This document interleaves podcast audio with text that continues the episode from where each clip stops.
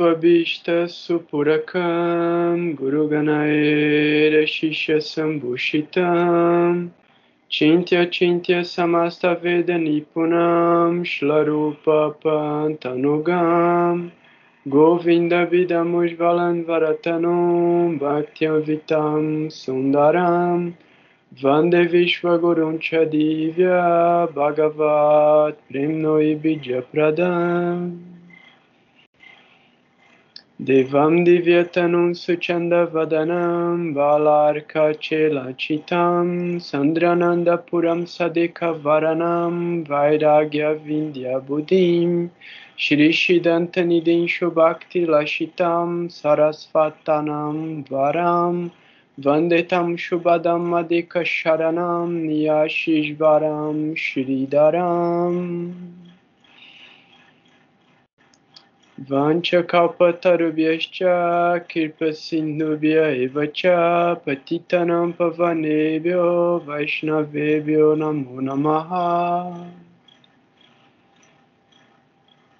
Om Agyanantimirandasya Gyanangyanam Shalakaya Shaishuram Militam Yena Tasmai Shri Gurave Namaha.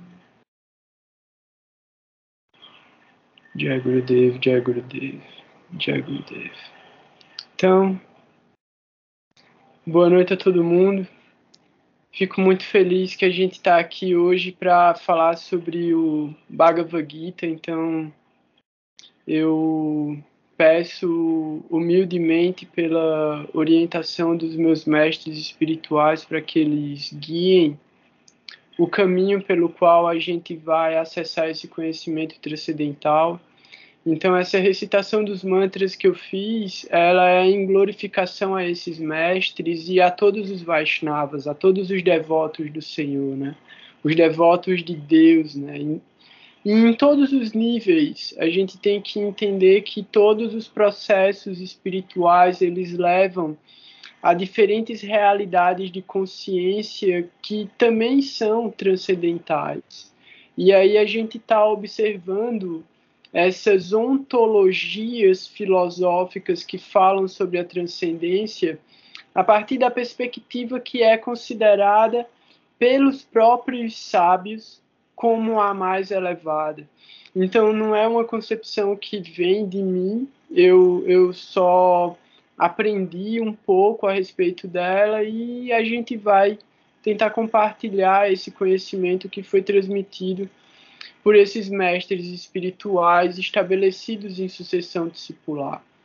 Então, nos encontros anteriores, eu contextualizei um pouco a posição literária do Bhagavad Gita e como diferentes correntes filosóficas interpretam essa escritura e encontram uma forma de entendimento de Deus a partir do nível e do estado de consciência de cada uma dessas vertentes. Então, a gente entende que várias correntes diferentes utilizam o Bhagavad Gita mas a gente segue uma interpretação que fala sobre uma forma pessoal, então é a suprema personalidade de Deus, Krishna, conversando, tendo um diálogo com Arjuna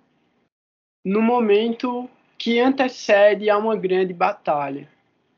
Então, como eu contei também alguns trechos muito simples e rápidos do, do Mahabharata, que também inclui alguns algumas passagens do, do Srimad Bhagavatam.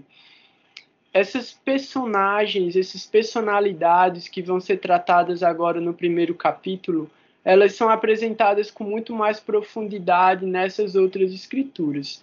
Então, na medida em que for necessário, eu vou aprofundar em cada uma delas, mas eu vou trazer apenas os principais.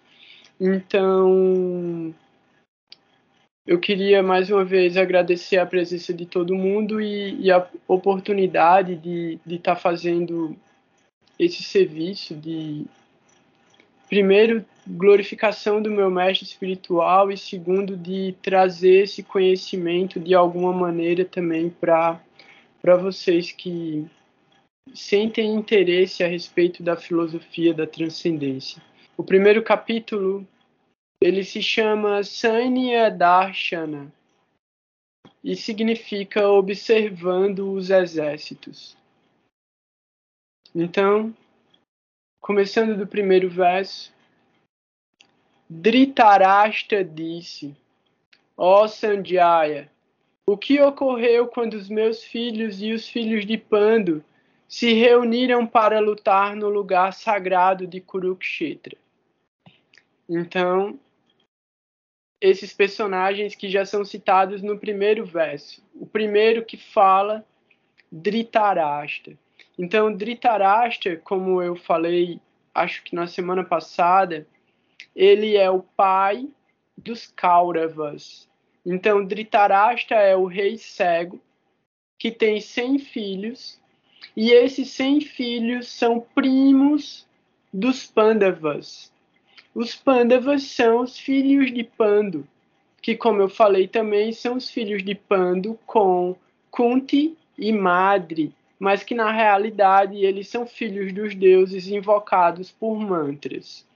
Então, Sanjaya ele é um parente que está dentro desse contexto, então ele é um desses parentes de Dhritarashtra e dos Pandos, só que ele recebeu um poder místico de que ele consegue ouvir e ver qualquer coisa que estiver acontecendo no campo de batalha, para poder contar isso para Dhritarashtra, que é esse rei cego. Então Dhritarashtra está perto do campo de batalha perguntando para Sanjaya o que é que ocorreu quando os filhos dele, os Kauravas, e os filhos de Pandu, os Pandavas, se reuniram para lutar no lugar sagrado de Kurukshetra. E aí mais um detalhe que é um, um, não é simplesmente um detalhe. Shila Prabhupada e Shila Shridhara Maharaj em várias situações eles trazem esse chama Dharma Kshetra, o mantra desse verso fala Dharma Kshetre Kurukshetri Samaveta Yuyutsava. Então, Dharma Kshetre Kurukshetri. Dharma Kshetri é o lugar sagrado. Fala sobre esse lugar sagrado de Kurukshetra.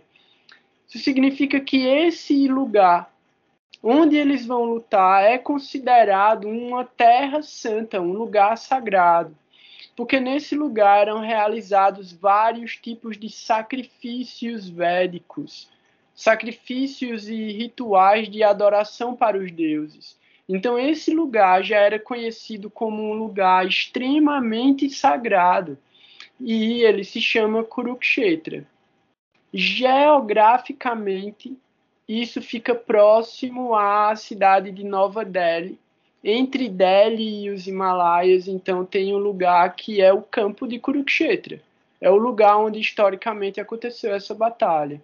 Então, a interpretação de Shila Prabhupada e de Shila Shidara Maharaj a respeito desse verso fala que, por ser um lugar sagrado, aqueles que lutam pelo Dharma já têm vantagem.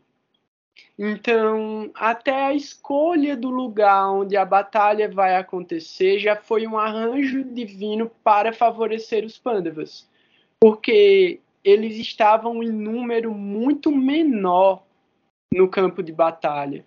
E os exércitos que estavam compondo o, o batalhão dos Kauravas, vários exércitos dali nunca tinham sido derrotados. Um desses exércitos é o próprio exército de Krishna, que está lutando no campo oposto. O exército de Krishna está lutando no campo oposto.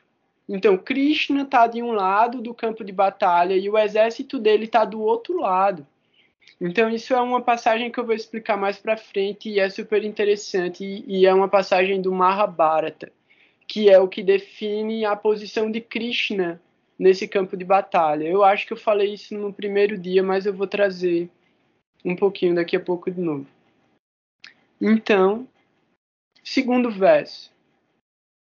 Sanjaya disse: Vendo os soldados e os exércitos dos Pandavas dispostos para a batalha, o rei Duryodhana aproximou-se de Dronacharya e disse: Ó oh, meu mestre, por favor, observe esse grande exército dos Pandavas dispostos em formação militar por seu brilhante discípulo Drishtadyumna. Então Duryodhana é o filho mais velho de Dhritarashtra. Então o rei cego, Duryodhana é um dos Kauravas. E Dronacharya é um dos generais que está do lado dele no campo de batalha. E ele está falando para Dronacharya, que foi o mestre dele, mestre de armas. Então, todos os guerreiros tiveram vários mestres de armas, sendo que os Pandavas e os Kauravas foram criados juntos. Então, eles tiveram os mesmos mestres. Só que na hora de lutar, eles se separaram, eles se dividiram. Só que todos os generais e todos os exércitos do reino ficaram do lado dos Kauravas, e os Pandavas tiveram que procurar exércitos de outras regiões para lutar do lado deles. Então, aqui, quando Duryodhana fala para Dronacharya, ele está dizendo que Drishtadyumna, que é um discípulo dele, que foi um dos alunos de Dronacharya, está do outro lado do campo de batalha, está do lado de Krishna. Drishtadyumna está do lado de Krishna e Drishtadyumna organizou a formação militar do campo de Krishna, do lado de Krishna e de Arjuna, né, do lado dos Pandavas. Então, verso 4 em diante. Isso ainda é Duryodhana falando. Entre estes soldados estão os peritos arqueiros Bima, Arjuna e outro, outros igualmente treinados na batalha, como Satyaki, o rei Virata, o grande guerreiro Drupada, Drishtaketu, Chetikana, Chekitana, o poderoso herói Kashiraja, Purudit, Kantibodya, o nobre rei Sábia, o valente Yudamânio, o heróico Utamaldia, Abimânio e os filhos de Draupadi, todos de fato grandes guerreiros. Ó melhor dos duas vezes nascido, por favor considere também os principais entre nós, os comandantes de nosso exército. Apresentarei seus nomes a você. Então, primeiro ele fala sobre os guerreiros que estão do outro lado, do lado dos Pandavas e agora ele vai falar sobre os guerreiros que estão do lado dele. Isso é Duryodhana falando. Primeiramente temos sua respeitada pessoa. Logo Bhishma, Karna, o sempre vitorioso Kripacharya, Ashwatthama, Vikarna, Buris, Buris, Burisrava, Jayadratha e muitos outros heróis treinados na arte da guerra todos armados com várias armas e preparados para dar suas vidas por mim.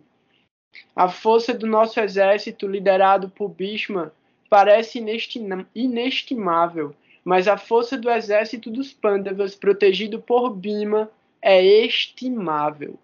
Então, aqui, primeiro, no verso 8 e 9, ele vai falar sobre Karna. Karna é um dos irmãos dos Pandavas só que ele é o primeiro filho de Kunti que ela coloca num rio e ele é adotado por um ferreiro. Eu falei isso também já no primeiro, foi no segundo dia. E Karna, ele nasce com uma armadura de ouro, que é um presente que ele ganha de Suryadev, que é o pai dele, é uma bênção que Suryadev dá para ele. No verso 10, ele fala, Duryodhana, Duryodhana fala que a força do exército dele parece inestimável, mas ele diminui a força do exército dos Pandavas, dizendo que é estimável. O verso 11. agora assumam suas posições nos pontos estratégicos da formação para dar suporte à Bhishma. Aí esse é outro. Esse é o avô general de todos eles. Ele é um tio-avô, na real. Ele não é o avô direto. Ele rejeitou ser rei para deixar o irmão no lugar. E aí esse irmão tem esses filhos que é Pando, é Pando, Vidura e Dhritarashtra. E Bhishma ele fica como um não como um renunciante, porque ele não se torna um sannyasi, mas ele renuncia à vida familiar, então ele não casa e ele não tem filhos, mas ele é um grande general e ele ganhou uma bênção de que ele pode escolher o momento da morte.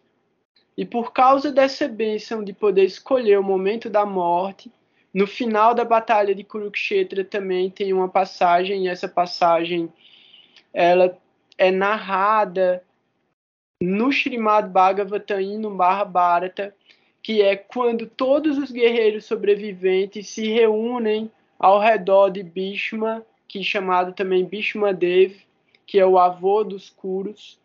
Então todos eles se reúnem, Krishna está lá, e aí Bhishma ele troca uma ideia, ele conversa com Krishna e dessa conversa vários das pessoas que estão ali presentes eles adquirem amor por Deus instantaneamente, assim, eles meio que se iluminam por causa da, da conversa entre Krishna e Bhishma.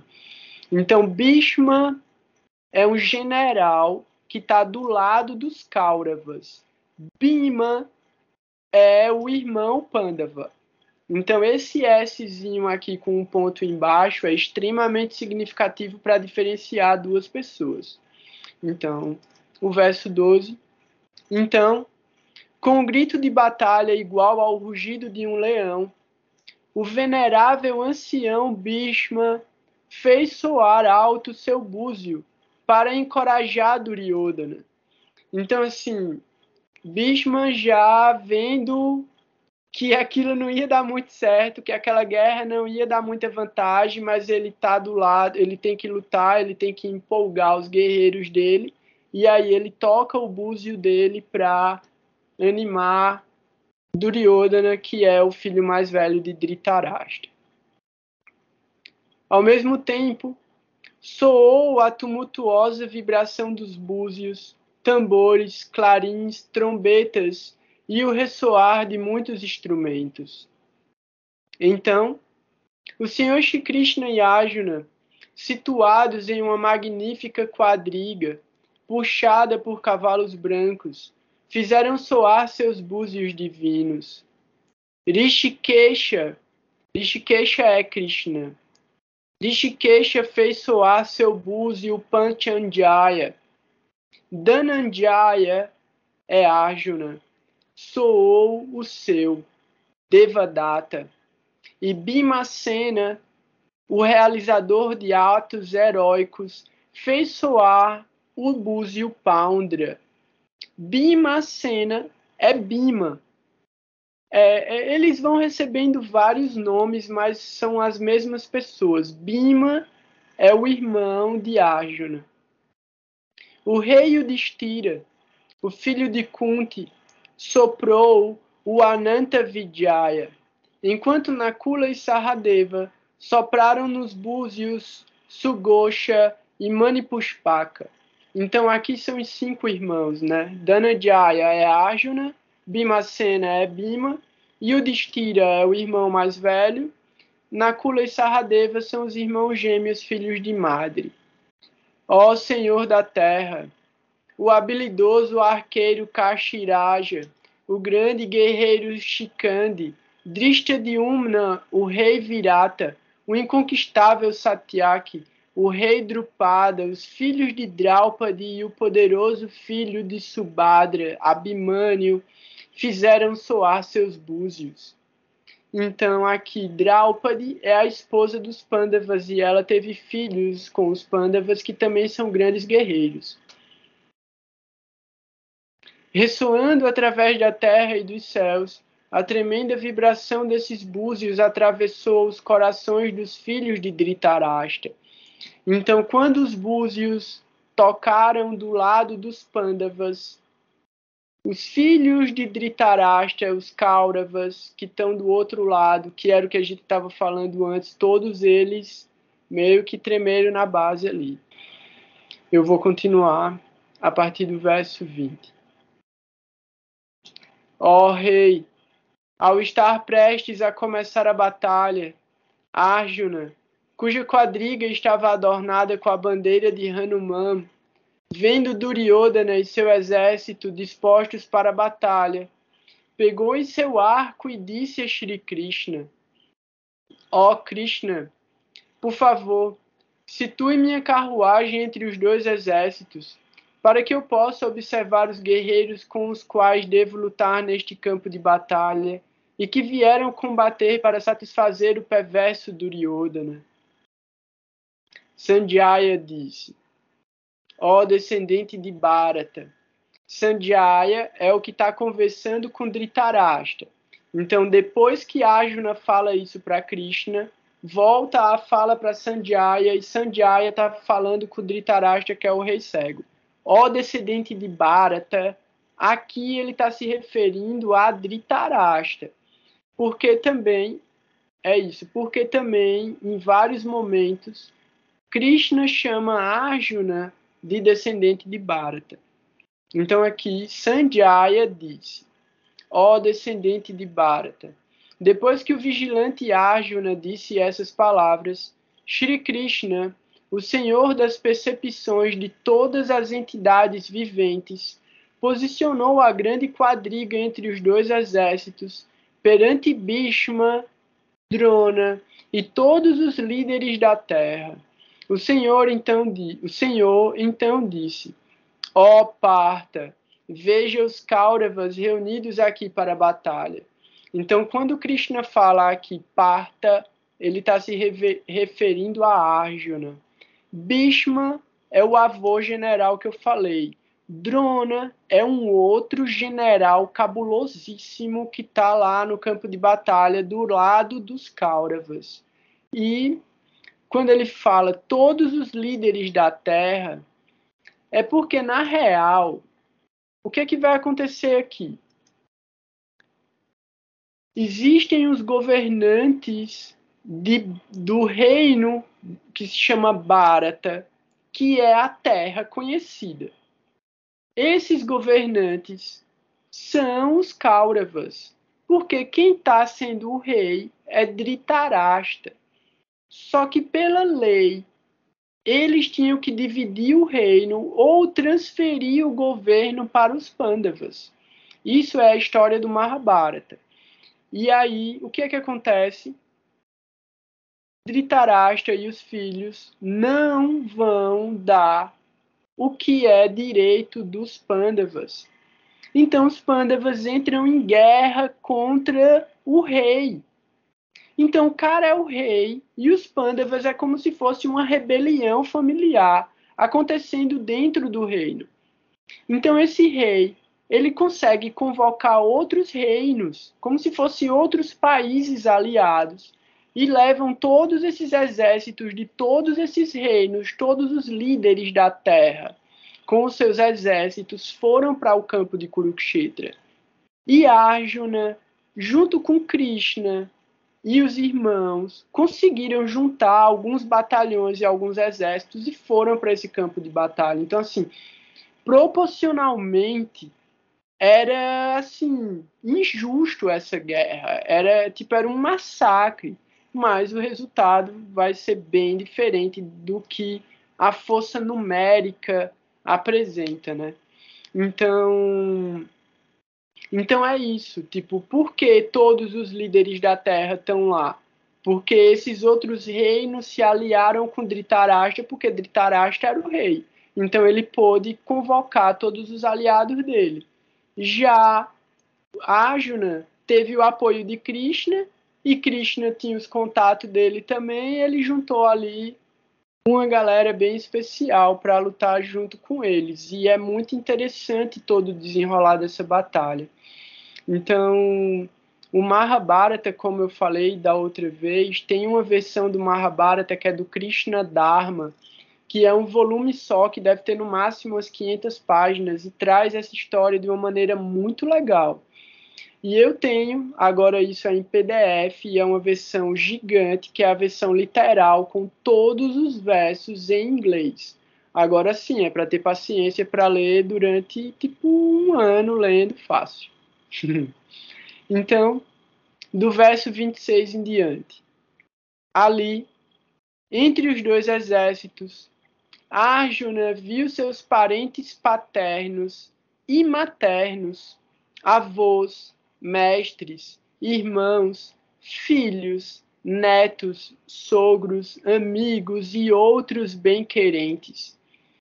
Vendo seus parentes presentes no campo de batalha, Arjuna, o filho de Kunti, sentiu-se atingido pela tristeza e, cheio de compaixão, disse: Ó oh, Krishna, ao ver todos esses parentes e amigos reunidos e ansiosos por lutar, as forças fogem de meus membros e minha boca seca.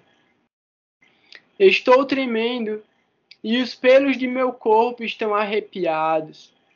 Minha pele arde e meu arco Gandiva escorrega de minhas mãos. Ó oh, Keshava, Keshava é outro nome de Krishna. Ó oh, Keshava, não consigo manter a minha compostura por mais tempo. Minha mente está perturbada e tenho maus presságios. Não vejo nenhum bem em matar meus parentes nessa batalha. Ó oh, Krishna, não tenho desejo de vitória, nem de desfrutar do reino. Ó oh, Govinda, é outro nome de Krishna. Ó oh, Govinda, se aqueles por quem desejamos tudo isso mestres, parentes paternos e maternos, filhos, avós, sogros, netos, cunhados e outros parentes, estão prestes a arriscar suas fortunas e vidas na batalha. Qual o valor de nosso reino e seus prazeres reais, ou inclusive da própria vida? Ó oh, Madhusudana, eu não desejo matá-los, mesmo que eu possa ser morto. Então, Madhusudana é outro nome de Krishna. E aqui, outro nome para Krishna. Ó Janardana, mesmo que ganhemos a soberania sobre os três mundos, sem falar no domínio sobre a terra, como podemos ser felizes se matarmos os filhos de Dhritarashtra? Somente o pecado recairá sobre nós se matarmos nossos mestres e guardiões, mesmo que eles sejam nossos adversários. Não podemos tirar a vida de nossos próprios parentes, os filhos de Dhritarashtra. Ó oh, Madhava, outro nome de Krishna. Como podemos ser felizes matando nossos parentes? Ainda que eles, confundidos pela cobiça, não possam ver o pecado de trair seus amigos e destruir a dinastia. Ó oh, Janardana, como não evitaríamos nós este ato abominável, tendo pleno conhecimento de suas consequências? Então, assim, Ajuna aqui, ele está lamentando pela batalha, ele está lamentando pela guerra, ele está querendo desistir de lutar, e ele está falando sobre a importância e o valor que ele dá a todas as pessoas que estão do lado oposto e todas que estão do lado dele que vão morrer. Mas nesse verso ele já fala que esses primos, os Kauravas, estão errados. Ele sabe que os primos estão errados, mas ele está com pena de matar os primos dele. Mas ele fala que, ainda que eles, confundidos pela cobiça, não possam ver o pecado de trair seus amigos e de, de e destruir a dinastia. Então, assim, os Kauravas estão dispostos a destruir com a dinastia dos Kuros, com a dinastia dos Bharatas, para não entregar o reino. E ele sabe que os Kauravas estão errados, dominados pela cobiça, pela ambição e traindo a família e os amigos. Então, por causa disso e de outros fatores, a gente vai entender qual é a posição de Krishna a respeito desse pensamento de Arjuna. Porque aparentemente a gente acha agora que Arjuna está falando uma coisa interessante, né? Então, ó Krishna, descendente da dinastia Vrishni, quando a dinastia é então dominada pela irreligião, as mulheres da família tornam-se corruptas e o resultado é uma progenie degradada. A progenie degradada força tanto a família como seus agressores a uma existência infernal. O mesmo destino recai sobre seus ancestrais, porque cessam as oferendas regulares de comida e água para eles. Tais atos abomináveis daqueles que destroem a dinastia são a causa da progenie degradada, arruinando assim a cultura de uma sociedade civilizada e uma, uma linhagem nobre. Ó Janardana, ouvimos dizer que as pessoas cujas tradições familiares, sociais e religiosas são destruídas habitam, habitam sempre no inferno. Ai de mim, que grave pecado resolvemos cometer, conduzidos pela cobiça de desfrutar da felicidade real, estamos prestes a matar nossos próprios parentes se sem armas e sem resistir eu fosse morto neste campo de batalha pelos filhos armados de filhos armados de Dhritarashtra, isso seria mais auspicioso para mim. Sanjaya disse. Sanjaya volta para Sanjaya que está falando com o Dhritarashtra. Sanjaya disse: Lá, no campo de batalha, tendo dito estas palavras, Arjuna pôs de lado seu arco e flechas e sentou-se na quadriga com o coração tomado pela tristeza.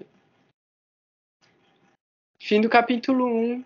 Observando os exércitos da conversa entre Shri Krishna e Arjuna no Srimad Bhagavad Gita Upanishad, a escritura yoga do conhecimento transcendental do, no Bhishma Parva do Sri Mahabharata, a escritura sagrada revelada por Srila Vyasadeva, em 100 mil versos.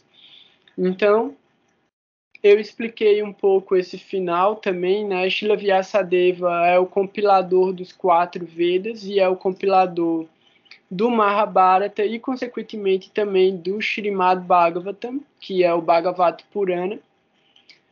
O Bhagavad Gita, ele é uma parte do Bhishma Parva, que é uma parte do Mahabharata, então aqui fala a escritura yoga do conhecimento transcendental no Bhishma Parva do Sri Mahabharata. Então, o capítulo 1, ele basicamente é isso, ele, ele se resume em duas coisas.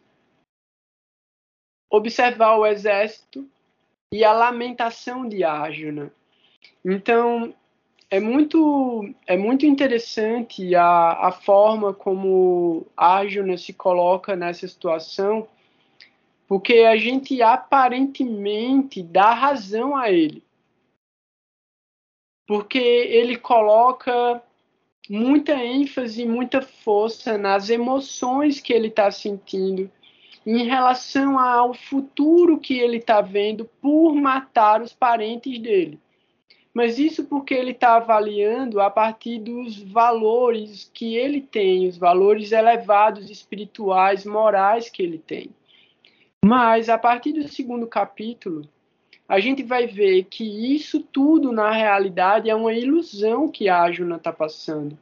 Que tudo isso é uma visão superficial do papel dele dentro de tempo, lugar e circunstância para manter o Dharma para manter os princípios mais elevados de espiritualidade e de existência no mundo. Então, a gente já entendeu, e na medida que a gente for se aprofundando na história, a gente vai ver que os Kauravas, eles lutam pelo materialismo e pelos próprios interesses. Enquanto os Pandavas eles estão lutando, como é falado aqui no final, pelos valores espirituais, pela preservação da cultura transcendental. Então, uma coisa que eu acho que é interessante que a gente entenda a respeito dessa divisão do campo de batalha, que é o seguinte: Krishna, ele é o rei de um reino que se chama Mathura e está ali próximo do reino onde está sendo que vai acontecer essa batalha de Kurukshetra. Krishna, ele é primo dos Kauravas e primo dos Pandavas. O irmão de Krishna, Balarama, é estilo muito amigo, praticamente o melhor amigo de Duryodhana, que é o filho mais velho de Dhritarashtra. Então, assim, o irmão de Krishna é um amigo íntimo de um general que está no campo oposto. O exército inteiro de Krishna está no lado oposto da batalha. Como é que isso aconteceu? Enquanto eles estavam organizando os exércitos, cada um dos generais dos lados opostos foi atrás dos reis que eles tinham acesso para pedir apoio.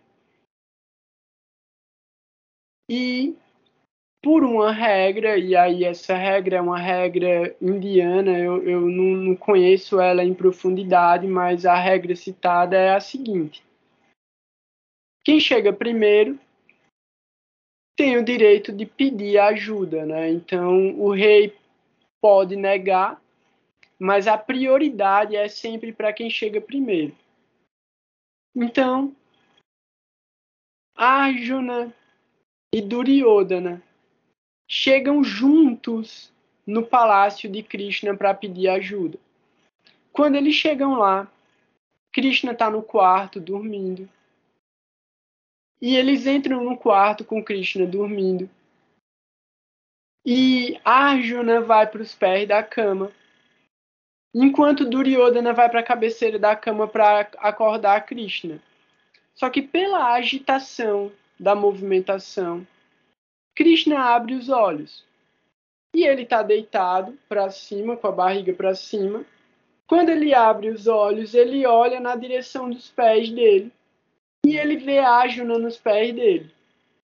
Quando ele vira a cabeça, ele vê Duryodhana do lado dele. Então, primeiro ele viu Arjuna. Então, ele dá a prioridade para Arjuna. Só que Duryodhana se sente ofendido com isso. E aí Krishna fala: não se preocupe, Duryodhana. Eu, pessoalmente, não vou lutar. Eu não vou lutar. E vocês vão ter a opção de me escolher ou de levar todo o meu exército, que é um exército que nunca perdeu uma batalha. É um exército infalível. E aí Krishna fala isso para os dois. Aí ele fala, só que eu vou dar prioridade para Arjuna. E Arjuna que vai escolher se ele quer o meu exército, que é um exército que sozinho venceria essa guerra, ou se ele quer que eu vá com ele, mas eu não vou lutar, eu vou só ficar do lado dele no campo de batalha, eu vou ser o quadrigário. Então, como eu falei, quadrigário é aquele que puxa a carruagem. Então, Krishna está puxando a carruagem de Arjuna. Então, agora eu já contei, é, eu já tinha contado, né? Arjuna escolhe Krishna. Então, o exército de Krishna vai para Duryodhana.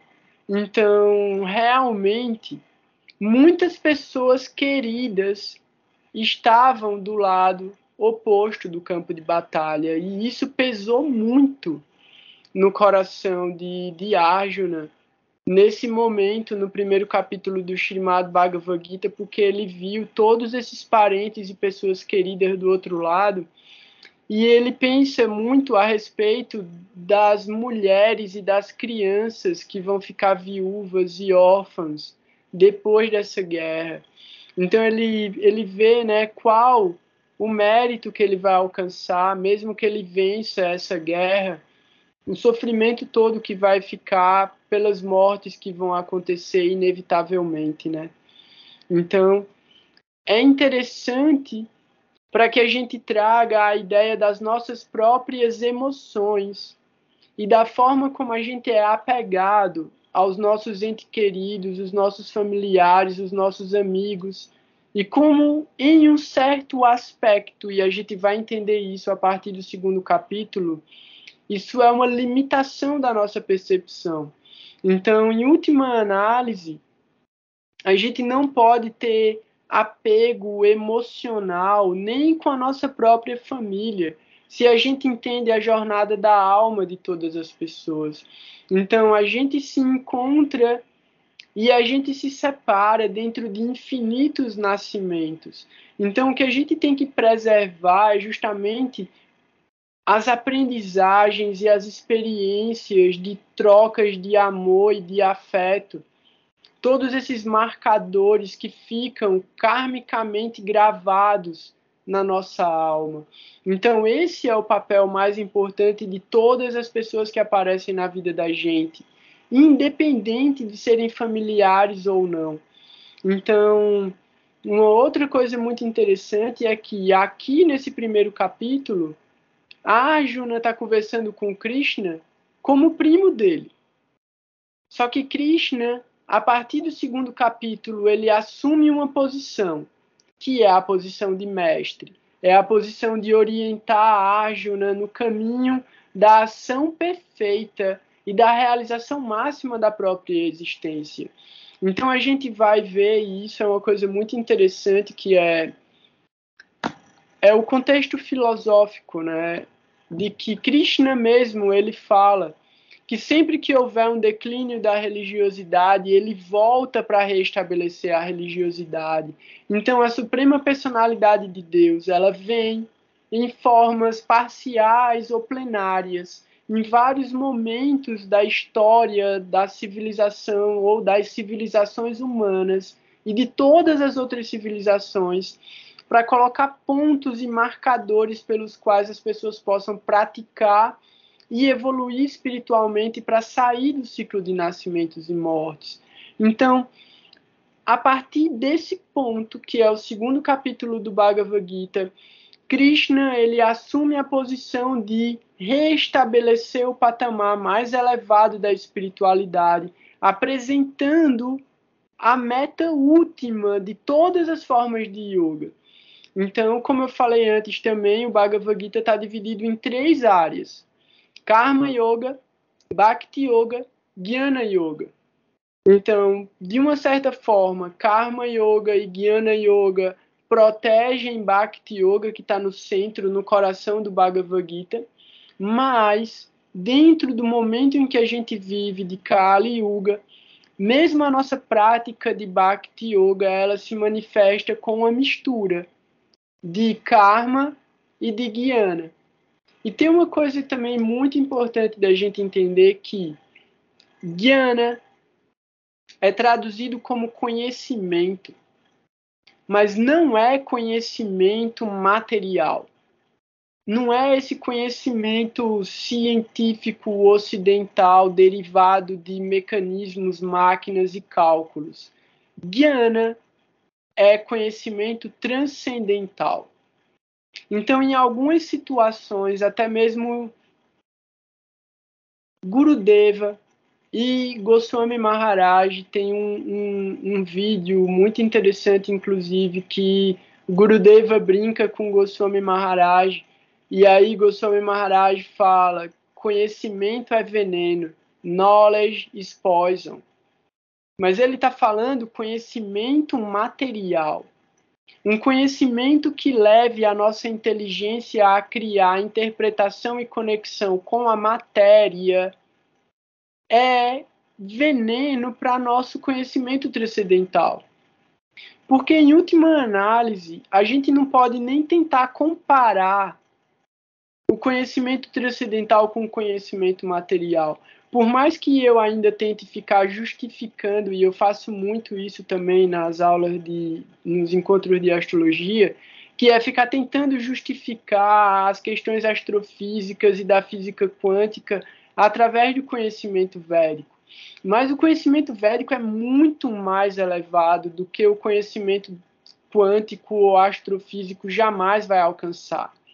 Mesmo as, mesmo as filosofias e as correntes filosóficas que falam sobre a metafísica, nenhuma delas se aproxima do que é a concepção do Sri Chaitanya Sarasvati Mati a partir de Srila Sridhara Maharaj, Srila Govinda Maharaj. Então a gente tem todos esses mestres, inclusive Srila Prabhupada, que é o que introduz o conhecimento fidedigno no Ocidente. Então é extremamente importante a gente também recorrer a Srila Prabhupada, porque ele ele é o que faz a base. Prabhupada ele constrói a estrutura, os parâmetros mais básicos pelo, pelos quais a gente pode começar a trilhar o caminho da transcendência. Então, assim, Shila Shidara Maharaj e Shila Gurudeva, eles já são uma graduação elevada dentro do conhecimento védico. Mas, assim, eu espero que, pela misericórdia deles mesmos, a gente consiga acessar esse conhecimento diretamente. Então, Prabhupada, o Bhagavad Gita como ele é de Shila Prabhupada, ele é muito bom, ele é muito pesado, inclusive, porque ele vem para uma educação básica. E essa educação básica de Prabhupada é a destruição pela raiz dos parâmetros materialistas. Então, assim, Prabhupada vem para destruir dentro da nossa mente o materialismo. Shila Shidara Maharaj e Shila Gurudeva, eles nem levam isso em consideração. Eles fazem de conta que a gente já superou o materialismo. A misericórdia de Gurudeva é tão grande que ele não leva em consideração o nosso egoísmo e o nosso materialismo e ele dá para a gente conhecimento transcendental através do puro afeto. Prabhupada vem com uma educação primária através de regras e regulações para a gente poder aprender o básico, ler, escrever, olhar, respeitar as escrituras, respeitar as imagens sagradas, entender as palavras, procurar entender o significado sânscrito das coisas, a importância do sânscrito, a importância dos mantras, a importância de respeitar o Guru Parampara, que é a sucessão discipular, a importância de ter uma certa etiqueta e educação em tratar os mestres, em tratar os sannyasis, em tratar a nossa família espiritual. Então, Prabhupada é muito grave isso, é muito pesado, mas Prabhupada veio para lidar com uma mentalidade animal ocidental. Então, Prabhupada, quando ele chegou nos Estados Unidos, ele estava lidando com pessoas que eram tipo basicamente hippies, junkies, moradores de rua e as pessoas que estavam vivendo aquela revolução cultural. Foi para eles que Prabhupada foi pregar. Prabhupada foi para as pessoas que já não aceitavam mais a sociedade como estava estabelecida. Então, Prabhupada viu naquelas pessoas extremamente perturbadas o lugar mais apropriado para plantar a semente de Bhakti, porque a mensagem de Mahaprabhu, que veio no século XVI, que entregou o mais poderoso de todos os mantras, que é o Maha Mantra. Então, Chaitanya Mahaprabhu, ele veio para libertar e salvar os mais caídos. Prabhupada pegou essa instrução de transmitir a misericórdia mais elevada para os mais caídos, porque a misericórdia só pode ser tipo mais elevada se ela for para os mais caídos. Se ela não for, então ela não é uma misericórdia, ela é só uma prestação de contas. Então a mais elevada misericórdia vem para os mais caídos. Então, Prabhupada vem e traz essa forma de libertação e de prática transcendental para o Ocidente através desses revolucionários, né? A gente tem que entender que esses pioneiros da consciência de Krishna, de certa forma, são revolucionários. E observando pelos lilas, é muito interessante isso, né? Eu vou agora ficar viajando um pouquinho, já que ninguém quer falar nada e a gente terminou o primeiro capítulo, que é o seguinte: se uma pessoa se adequa a uma sociedade doente, ela está doente. A gente sabe que a sociedade atual, não tão atual, né? Tipo, os últimos 5 mil anos, a sociedade vem decaindo e se degradando. Então a gente sabe que aceitar e se ajustar e ficar confortável com a situação que o mundo está passando é estar doente.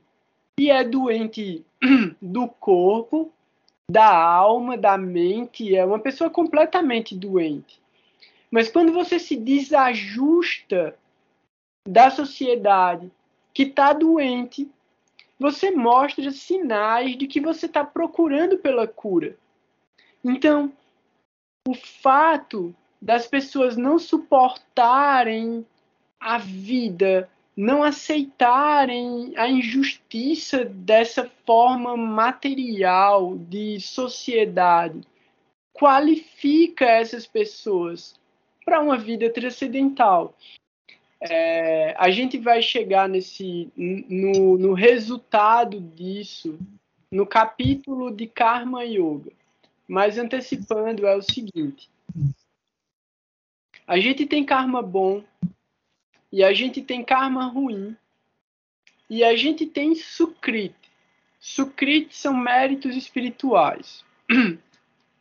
Então, dentro do cálculo de karma bom e karma ruim, determinados tipos de atividades elas quitam débitos. Isso é uma coisa.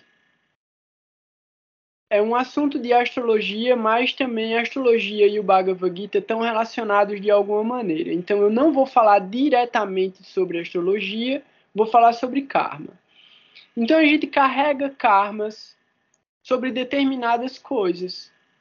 E aí vai ter um ritual específico para um karma específico e você vai realizar aquele ritual durante um determinado tempo, em dias específicos, e teoricamente você se livra daquele karma. A ideia é: se você consegue, durante esse processo, ressignificar a energia que gerou o karma, então, você, através da sua ação consciente, modificou o seu karma. A ação que você executa, que pode ser uma oblação, pode ser um ritual de fogo, que são yagyans ou romas, pode ser arati, pode ser puja, pode ser vários tipos de tapácias diferentes, pode ser mauna, que é silêncio. Então, todas essas austeridades e formas sacrificiais ou ritualísticas vão gerar karma positivo e pode também eliminar karmas específicos se for feito da maneira correta. Beleza, isso é um conhecimento que tinha validade há mais de 5 mil anos. Por quê? Porque para cada período existe uma forma de você praticar a transcendência, de você praticar o seu sadhana, e isso vai gerar méritos espirituais, que é sukriti. Então, o que acontece? Em teoria, através de rituais, isso é o que está nas escrituras, lá nos Vedas originais de Vyasa. Então, de acordo com determinados rituais, você iria alcançar a liberação do samsara. Beleza. Isso valia para Satya Yuga. Porque na Satya Yuga você podia meditar durante mil anos. E nessa meditação de mil anos, numa vida só, você se liberava e você ia para o mundo espiritual. Por quê? Porque a vida era mais longa, os corpos eram mais favoráveis, essas almas tinham menos karma. E a vida era tão boa, o modo de existência era tão divino, que eles viam Deus em tudo e eles se liberavam facilmente. Beleza. Na segunda era, Treta Yuga, a meditação já não dava mais resultado. A galera não estava mais desenvolvendo amor puro por Deus através da meditação. Então, na Treta Yuga, vieram os rituais. Os rituais começam na Treta Yuga, então todos esses santos que ainda eram santos, pessoas extremamente elevadas, os sábios mesmo, os rishis, os rishis.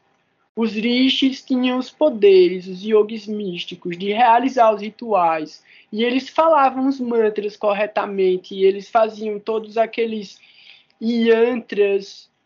Eles criavam yantras no chão onde eles iam fazer o ritual. Tudo era georreferenciado através da forma como eles entendiam o céu. E eles invocavam os deuses. Eles falavam os mantras e o deus que eles chamavam vinha e participava do ritual com eles. Então, nesse momento, na Treta Yuga, os rituais funcionavam. Por quê? Porque as pessoas que faziam os rituais tinham poderes para invocar os deuses. Beleza. Na Duapara Yuga, esses rituais já não estavam mais surtindo o mesmo efeito, mas eles continuaram sendo realizados por causa da estrutura social, que já era dividida em kshatriyas, brahmanas, brahmanas, vaishyas e shudras. Então já tinham os guerreiros, que eram os governantes, já tinham os sacerdotes, que eram os que cuidavam da religião, já tinha os Vaishyas, que eram os comerciantes, os agricultores, e já tinha os Shudras, que eram os servos. E é assim mesmo que escreve, Treta Yuga. Então, assim, por causa da estrutura social determinada pelo Varnashram no início da criação, então Varnashram ele é transmitido por Brahma quando começa a criação do universo. Então, por causa do Varnashram, os rituais continuam acontecendo na Dwapara Yuga, mas se estabelece na Dwapara Yuga as formas de Ashraya Vigraha, que são a manifestação divina. Então, Deus mesmo, uma forma divina, uma potência, um aspecto de Deus, se manifestava em representações. Então, a ideia de representações divinas através de estátuas e imagens vem do início da Dwapara Yuga. Isso acontece com todas as culturas do planeta. Então, na Dwapara Yuga, começam a adorações nos, nos templos, se instalam formas divinas nos templos. Então, todas essas formas de Shiva, Vishnu, Lakshmi, Narayana, Ganesha, Hanuman. Então é o seguinte. Essa explicação ela é extremamente interessante e ela diverge a partir de algumas concepções de escolas filosóficas diferentes. Então, assim, a concepção mais elevada é a concepção que é apresentada por Srila Sridhara Maharaj e ele ele explica essa concepção num livro que se chama A Evolução Subjetiva da Consciência, que são diálogos, perguntas que foram feitas para Srila Sridhara Maharaj, foram gravadas, e aí esse livro foi compilado através dessas conversas. Então, o que acontece é o seguinte, eu acho que eu falei sobre isso no primeiro dia, mas muito rapidamente, que são as formas mais originais, as formas primárias da manifestação da existência de tudo. Então a gente entende a cosmologia, né? Não sei se a palavra cosmologia estaria certa, mas vamos lá. A, a hierarquia das formas divinas, né? Dessas superpotências divinas. Então, basicamente, a gente tem três atributos, três aspectos de Deus: paixão, bondade e ignorância, que se manifestam através de Brahma, Vishnu e Shiva. Brahma, Vishnu e Shiva. Beleza. Mas essas formas divinas de Brahma, Vishnu e Shiva, elas se manifestam dentro de um processo de criação já. O Srimad Bhagavatam é a obra-prima, o Bhagavad Purana. Ele é a suprema concepção que descreve esse processo de criação e estabelece a posição, a posição hierárquica de todas essas formas divinas e explica por que Krishna é a suprema personalidade de Deus. Beleza, vamos lá. Primeiro, existe uma forma que é uma forma original de Deus, mas não é a suprema personalidade de Deus. É uma forma de Vishnu que ela não tem ela é a gente vê isso, só que ela tem um outro nome, não é o Kala Purusha, mas vamos entender da seguinte maneira.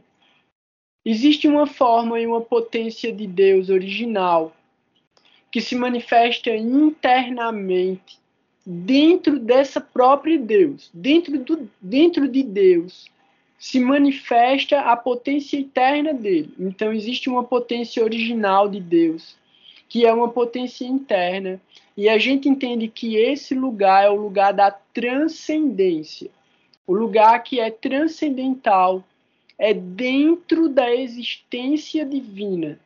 Então, a forma de Deus que cria o lugar que é a própria transcendência. Beleza.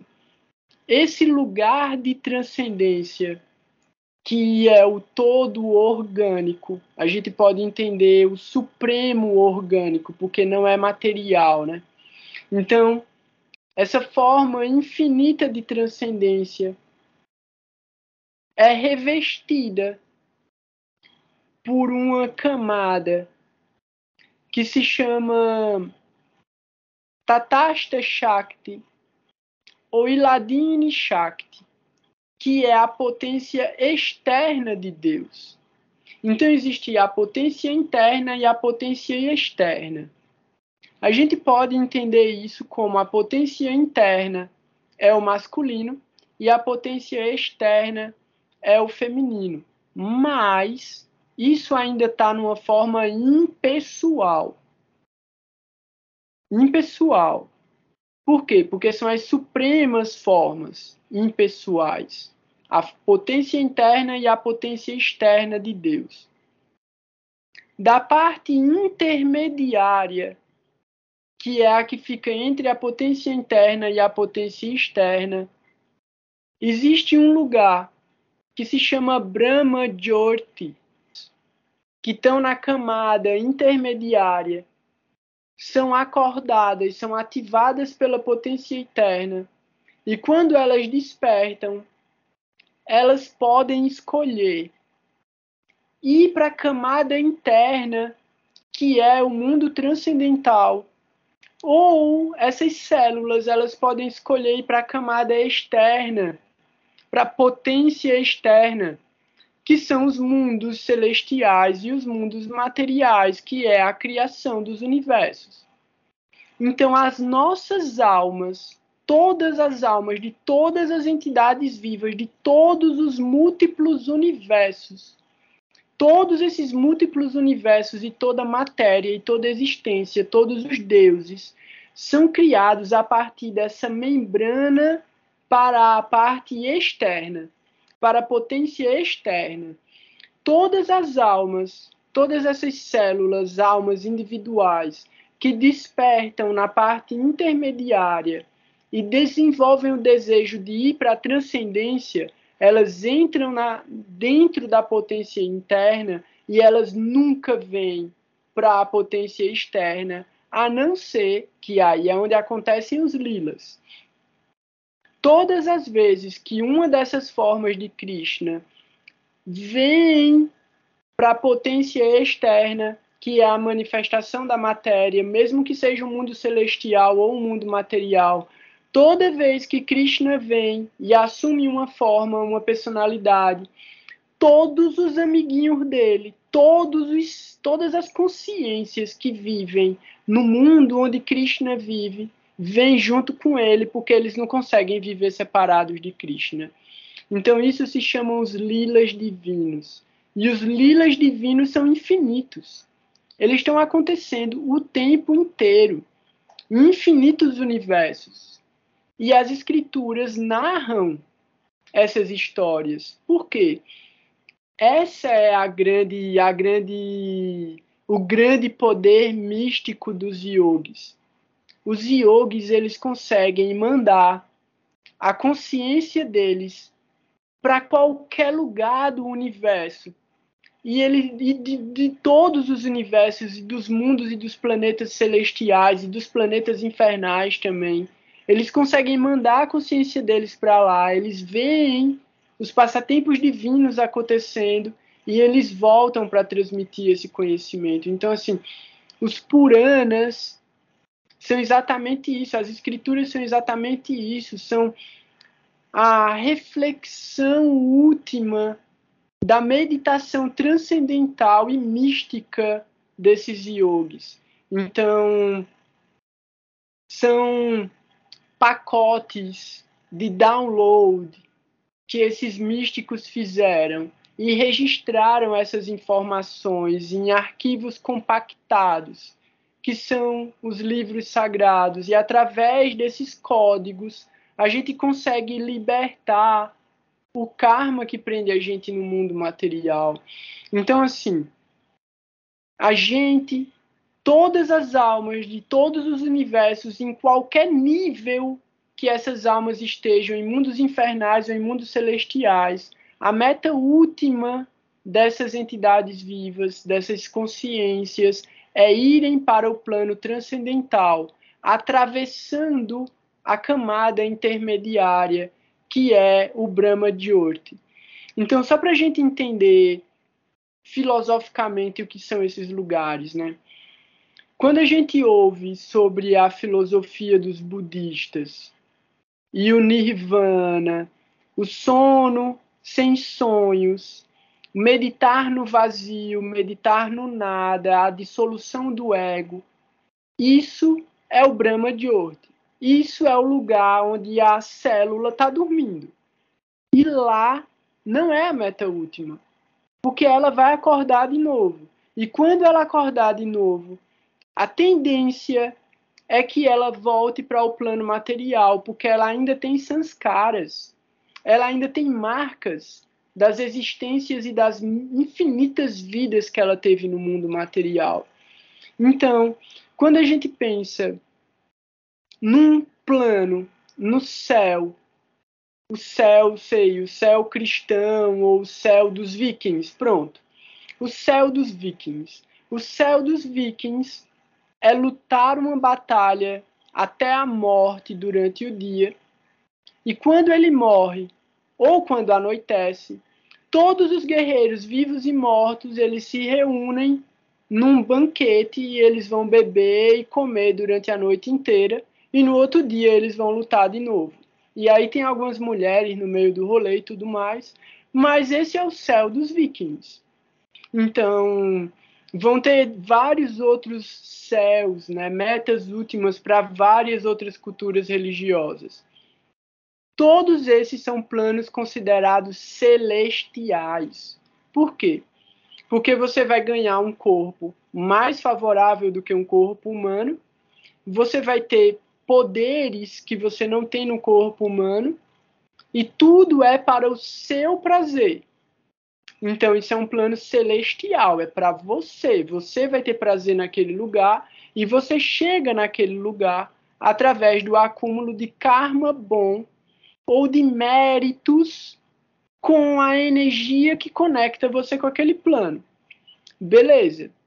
O plano transcendental, a potência, o ambiente, o lugar da potência interna de Deus só é acessado através do amor, da devoção e do serviço transcendental. Então a gente precisa se qualificar, adquirir um determinado tipo de serviço no plano divino, achar alguém que vai guiar a gente nesse processo, para que dentro de milhares de vidas de prática e de sadhana nesse caminho, a gente consiga entrar nesse lugar. Então, assim, cada vertente filosófica leva a uma meta última.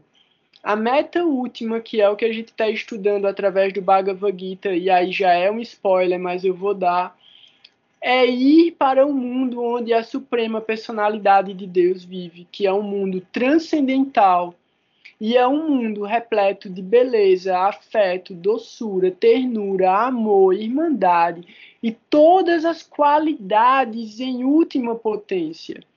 Mas lá, a felicidade acontece dentro de todas as entidades vivas, não pelo prazer que elas obtêm do ambiente, mas do prazer que elas conseguem oferecer à suprema personalidade de Deus. Então, é o prazer de você poder dar amor, dar afeto, dar alegria e satisfação àquele que satisfaz todas as entidades. Então, é um plano que diverge do plano celestial, porque no plano celestial a gente está buscando prazer para a gente. No plano transcendental, a gente está para oferecer prazer para Deus e receber o prazer do prazer dele. Então, a ideia de Ananda, Ananda, que é o êxtase, a bem-aventurança, a bem-aventurança vem da ideia de um lugar onde não há sofrimento algum. Então, o fato de não ter ninguém sofrendo é que me dá alegria. Não é porque eu estou feliz e alegre, é porque não há nenhuma entidade viva que não esteja tendo prazer. Aí, a essa alma, né, no caso, pensando individualmente, então a minha alma pode estar tá feliz. Isso que significa para dukkha dukkha para sukha sukhi. Então, aquele que sofre quando os outros sofrem, e aquele que se alegra quando os outros estão alegres. Então, esse é um pré-requisito básico para o plano transcendental. E é o que fala também, né, sem criticar quando falo sobre o budismo, porque o Bodhidharma, o Dharma do Buda, o Dharma daquele que se ilumina, é iluminar os outros e permanecer no mundo material enquanto houver almas sofrendo nesse mundo. Então, o Bodhidharma, o Bodhidharma, né, aquele que despertou o Dharma do Buda, ele é o último a sair do plano de sofrimento. Por quê? Porque ele não vai conseguir ir para o plano transcendental enquanto outras almas estiverem sofrendo. Então, existem diferentes correntes que praticam a verdade, só que em diferentes níveis e com diferentes metas últimas. Então, assim, a gente tem que entender que qual é o caminho do nosso coração. Não é uma religião, é uma prática amorosa. Então, é um processo individual, voluntário e amoroso de ser tolerante, humilde e de oferecer respeito a todas as pessoas e de praticar a sua espiritualidade, o seu processo de transcendência sem esperar nenhum resultado. Aí as coisas começam a acontecer. Aí a gente começa a se aproximar dos nove processos de Bhakti Yoga. É... Eu acho que é Shilashidhara Maharaj que fala, tipo, nós não somos sentimentalistas. A gente não pode ser sentimentalista. A gente tipo tem que ser é, realista no sentido de mergulhar profundo na realidade. Então não é ser realista de dizer ah, o mundo é assim mesmo. Isso não é realismo. Isso é conformismo. Realidade mesmo é quando você entende que todas as entidades vivas estão sendo controladas pelo próprio karma. Não há injustiça dentro do universo. Não há, é impossível. A mecânica, tipo, as leis gerais da física universal do karma não permitem a injustiça. Pelo contrário, a única força que interfere na justiça é a misericórdia.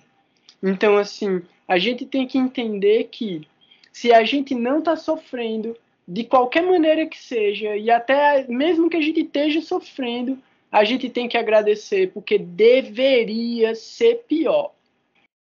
Eu lamento, tá ligado? Eu lamento pelos bichinhos do mar que comem plástico.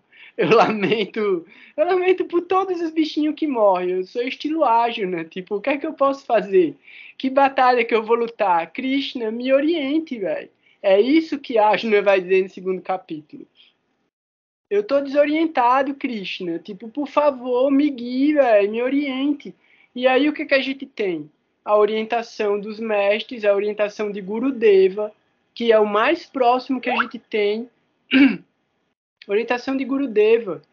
Procure pelos seus próprios erros e defeitos e corrija esses seus erros e defeitos. Seja humilde. Então não agite a mente de ninguém. Seja tolerante, não permita que ninguém agite a sua mente. Ofereça respeito a todas as pessoas, porque você não conhece a alma de ninguém. Então deixe cada um seguir o seu processo e faça o seu próprio processo. Vai ter mais um verso, acho que é no capítulo 17. Ou é no capítulo 18 já, no final, no último capítulo. Krishna fala, né, tipo, resumindo, eu não vou dar spoiler, né? Mas é melhor que você faça o seu dever mal feito do que você fazer perfeitamente o dever do outro. Então, assim, velho, não interessa, tá ligado? Faça o seu, tipo, cuide da sua vida, tenha a sua prática espiritual. Você não precisa, tipo, o que é que eu faço? Eu sou maluco, eu ando estilo Hare Krishna. Eu uso rabinho de cabelo de Hare Krishna, eu uso colar de Hare Krishna, eu uso tipo. Eu, eu, eu gosto de me identificar com isso. As minhas tatuagens são de Hare Krishna. Por quê? Porque eu quero tentar, de alguma maneira, fixar na minha mente, na minha, na minha alma, para eu lembrar disso na próxima vida e poder continuar a minha história. Mas não precisava disso. Não precisava, não precisava de nada disso. Eu podia ser um devoto e praticar muito mais do que eu pratico e ninguém saber. Ninguém ia nem saber o que, é que eu estou fazendo, eu ia seguir com a minha vida. Então, assim, a gente tem que pensar o seguinte: fazer o melhor que a gente puder o tempo todo, porque talvez não tenha amanhã. Então, tipo, a ideia de plantar uma árvore é, é saber que você não vai comer o fruto dela. Então, assim, você não está plantando alface, você vai plantar jabuticaba, velho. 50 anos para florescer aquela parada. Sei lá, tô exagerando. Mas, assim, é estilo isso. O que a gente está fazendo de verdade não pode ter interesse nenhum no resultado. Então, é estilo. Adianta rezar para não morrer? Não, vai morrer. Vai morrer. Não interessa quando vai morrer, mas vai morrer. Então, assim, reze para desenvolver amor por Deus. Reze para desenvolver compaixão pelas pessoas. Reze para que você lembre que você é uma alma e não fique tão apegado nem ao próprio corpo, quanto mais aos objetos que servem a esse corpo. Então é para isso que serve a filosofia, é para isso que serve a prática. Não é religião, não é religião qualquer pessoa. A orientação de Krishna também é essa. Fuja da religião. Fuja da religião. Tenha sua prática espiritual, transcendental. É você e Deus. Então, assim, A única regra é que Krishna, que Deus, só aceita amor sincero e desinteressado. Então não tem negócio. Não tem negócio. Não tem essa de toma isso e depois me dá aquilo. Isso é mundo material, mundo celestial e mundo infernal. Mundo transcendental é amor incondicional. Então é, é nessa vertente que a gente vai tentar andar, tentar caminhar e tentar buscar pela orientação dos mestres que já deixaram esse caminho extremamente iluminado. Então a gente não tem que especular nada, a gente não tem que imaginar e nem inventar o método próprio. Já está pronto. E esse método também de brincadeira, né? É muito simples. Prabhupada mesmo já facilitou. Cante Hare Krishna e seja feliz. Então, é isso. Hare Krishna, Hare Krishna, Krishna Krishna, Hare Hare, Hare Rama, Hare Rama, Rama Rama, Hare Hare. Existem dimensões dentro de dimensões. Então, dentro desse instante que a gente está vivendo agora, se você se deslocar, se você deslocar a sua consciência no seguinte sentido: nesse exato instante, vão ter pessoas que vão estar tá tendo prazeres celestiais. E nesse exato instante vai ter pessoas que vão sofrer dores infernais. Então, assim, diferentes níveis de manifestações de estados de consciência diferentes no mesmo mundo que a gente está vivendo, no mesmo tempo. Isso não vai deixar de acontecer o que vai acontecer é que os parâmetros espirituais eles vão decair cada vez mais. Então, as pessoas que tiverem conexão com algo espiritual, elas vão evoluir e elas vão para plataformas mais elevadas. As pessoas que são conectadas com a matéria, elas vão ficar nesse negócio de karma bom, karma ruim, karma bom, karma ruim, enquanto existir o planeta. Enquanto existirem corpos para serem ocupados por essas almas, elas vão continuar reencarnando. Então é pelo mérito delas mesmas. O que a gente tem que fazer é o melhor que a gente pode para se salvar. E a partir do nosso exemplo e do nosso afeto pelos que a gente ama, a gente tentar ajudar eles a entender que o mais importante é o autoconhecimento e a autorrealização. Que todas as outras coisas só vão gerar sofrimento, só vão gerar karma e só vão aprisionar eles nesse mundo material.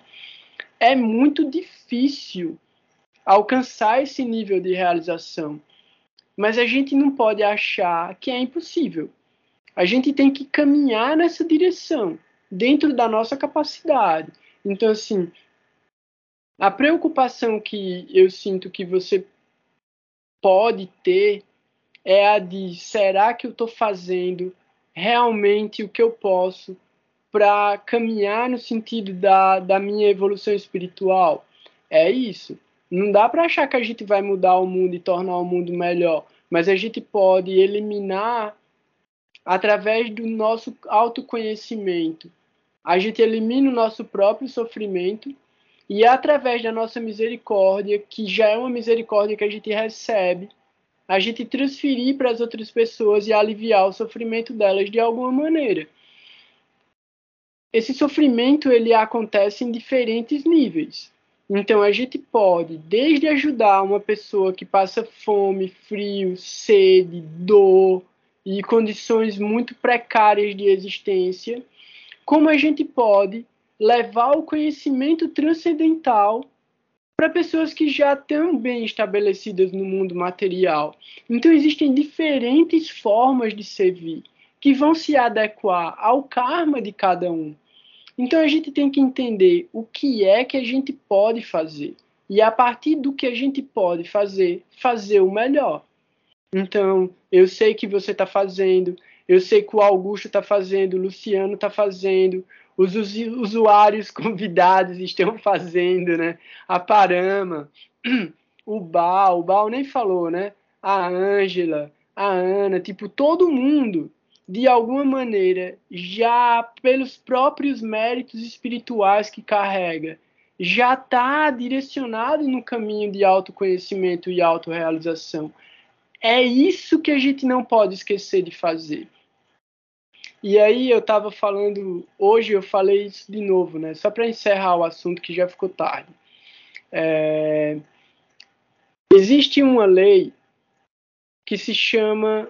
Eita, eu fechei aqui que se chama Lei de Parkinson.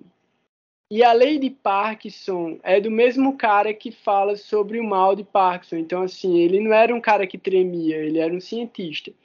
Então, a lei de Parkinson fala que o trabalho se expande na medida em que você destina tempo a ele.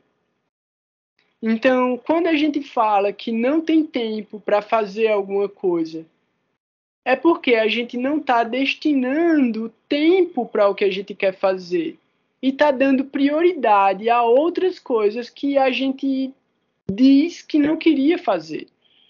Então, se a gente estabelecer uma quantidade de tempo específica para praticar o que quer que seja de ler as escrituras, de buscar por conhecimento transcendental, meditar, qualquer coisa que seja de uma atividade devocional. Se você determinar aquele tempo e você praticar todos os dias, você vai ver que você aos poucos vai conseguir desenvolver sabor, apreço e firmeza na sua prática espiritual.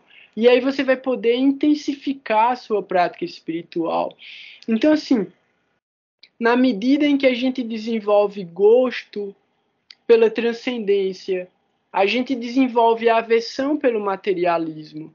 Então, a gente vai chegar nesse lugar de autorrealização de acordo com o nosso desejo, com a nossa dedicação e com a nossa sinceridade.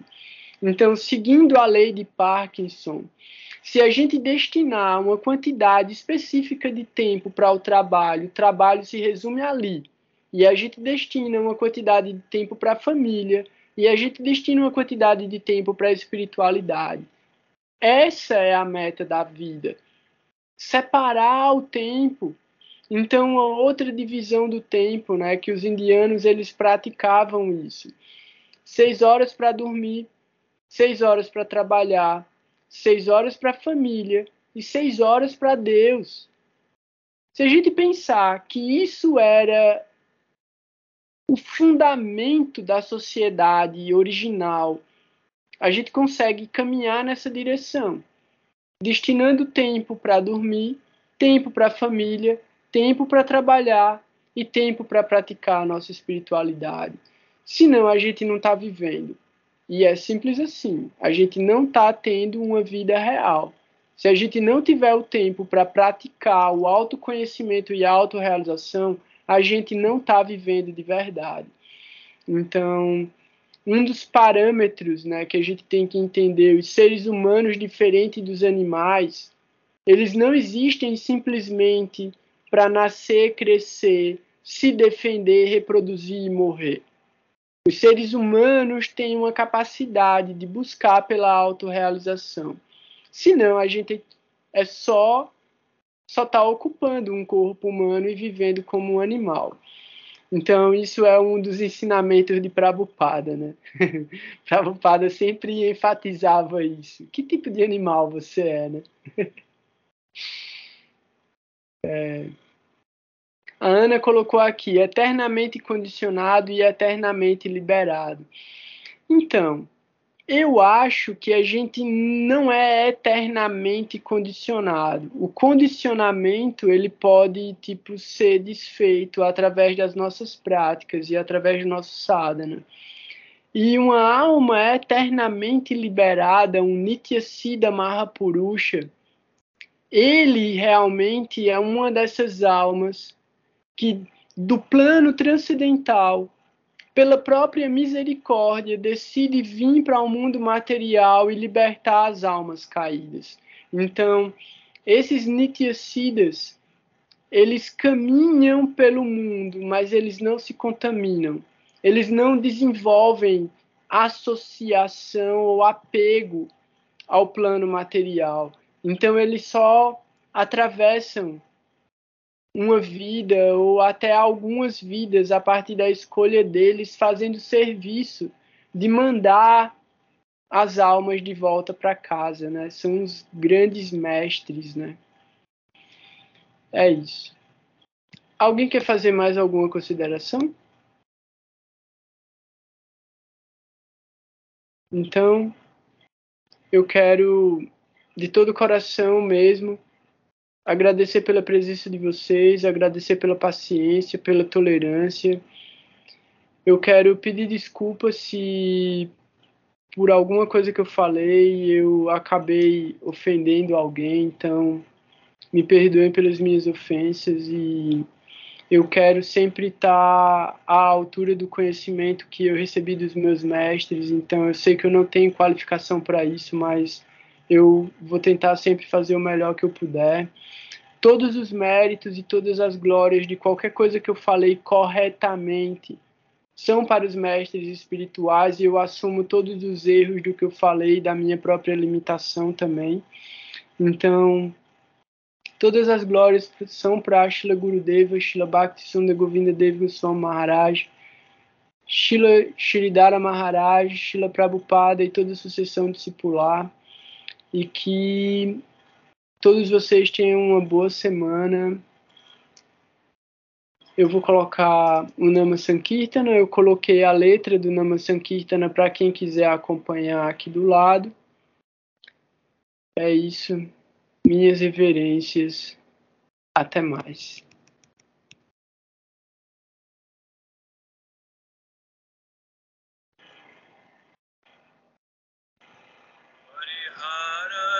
Krishna Jadavaya Nama Krishna Jadavaya Nama Hari Hare Nama Krishna Jadavaya Nama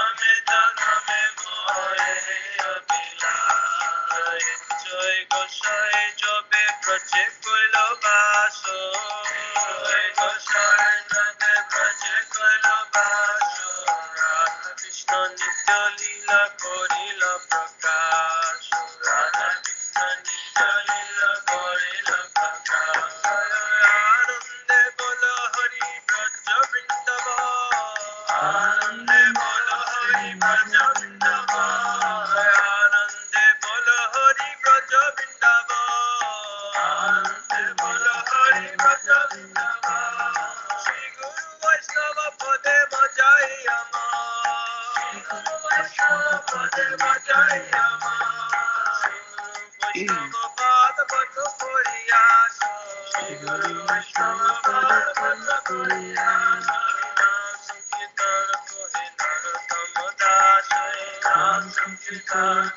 you.